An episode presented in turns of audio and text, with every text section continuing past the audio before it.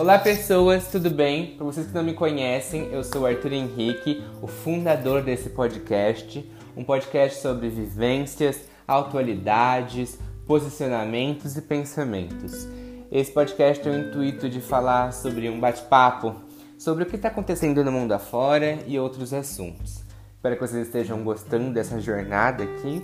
E o assunto de hoje é um assunto muito importante a ser falado: autoestima e saúde mental em época de pandemia. Queria deixar bem claro para vocês que eu não sou ninguém para falar sobre esse assunto.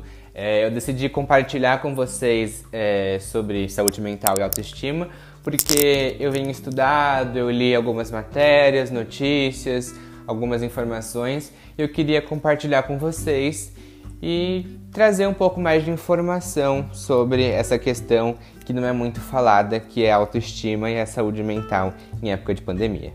Eu gostaria de começar falando sobre autoestima, que é uma coisa que eu gosto muito de falar, e eu vou primeiro explicar um pouquinho sobre o que é autoestima, tá? Vamos lá.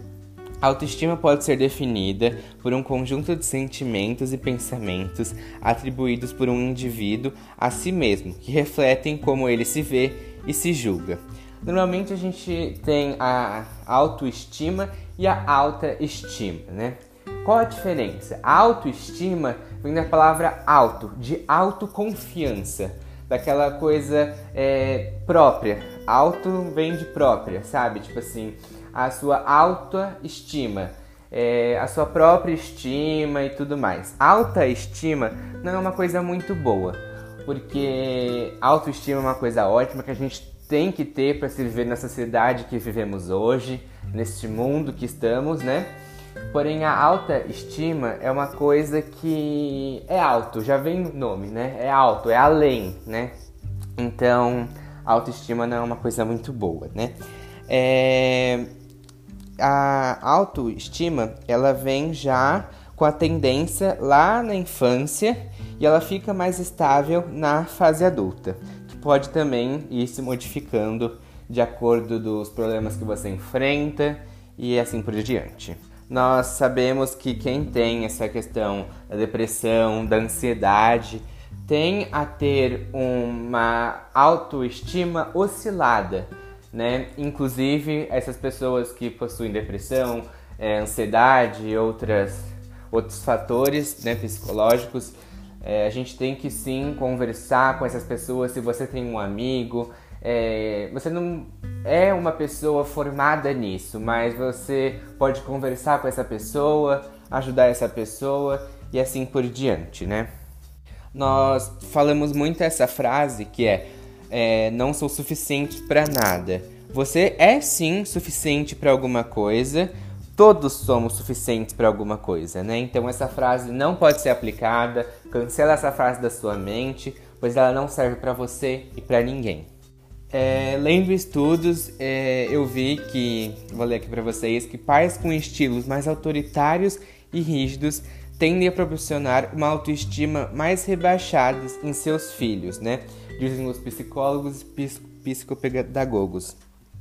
É, ninguém aqui está falando sobre como você cria o seu filho, mas a gente sabe que durante a infância você, com elogios ou com outras formas, você cria no futuro um adulto mais sustentável. Isso pode sim influenciar na autoestima do seu filho. Nunca podemos esquecer né, de se valorizar tem uma frase que eu gosto muito que é: seja o próprio amor da sua vida, né?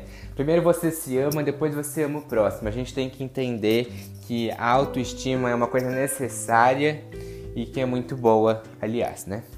Falando agora um pouquinho sobre saúde mental, eu vou aqui falar para vocês, de acordo com a Secretaria de Saúde, o que é saúde mental, né? A saúde mental, é, muitas pessoas confundem com doença mental, mas na verdade não tem nada a ver com isso e, na, e a saúde mental implica muito mais que a ausência de doenças mentais. É, a saúde mental de uma, de uma pessoa está relacionada à forma como ela reage às exigências da vida e ao modo como harmoniza seus desejos, capacidades, ambições, ideias e emoções. Queria lembrar para vocês que ter saúde mental é estar bem consigo mesmo e com os outros, aceitar as exigências da vida, saber lidar com as boas emoções e também com aqueles desagradáveis, mas que fazem parte da vida. Reconhecer os seus limites e buscar ajuda quando necessário. Isso está é, de acordo com a Secretaria de Saúde no site deles, caso vocês queiram conferir. Nós temos muito esse julgamento né, sobre saúde mental e tudo mais. Mas lembre-se, todas as pessoas podem apresentar sinais de sofrimento psíquico em alguma fase da vida. É muito importante lembrar como você está com a sua saúde mental.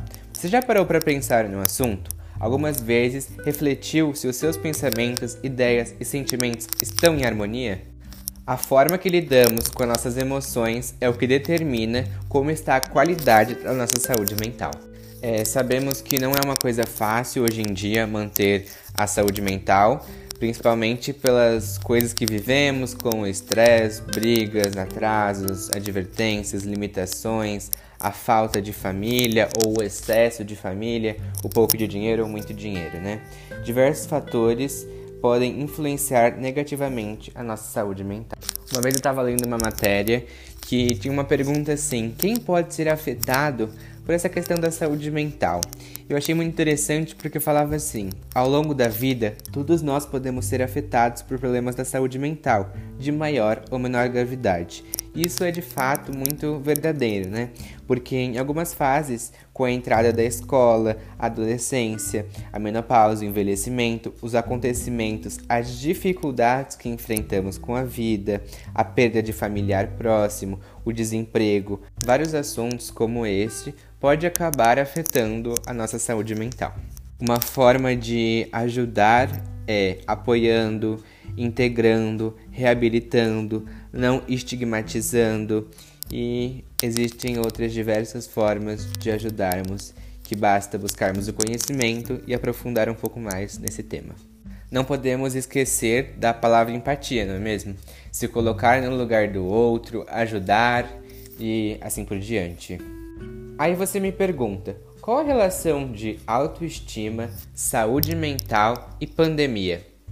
Bom, vocês sabem que nós estamos passando por um momento de isolamento social, ou seja, o Covid-19 e a pandemia nos trouxe essa questão do isolamento.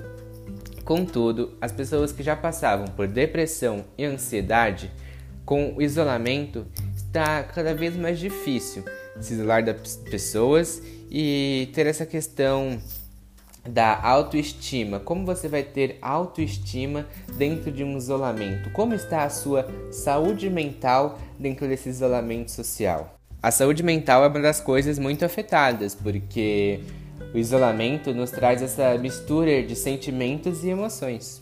Inclusive, para você manter uma boa saúde mental, uma coisa essencial é não se isolar. E no momento que estamos vivendo, nós estamos em um isolamento social.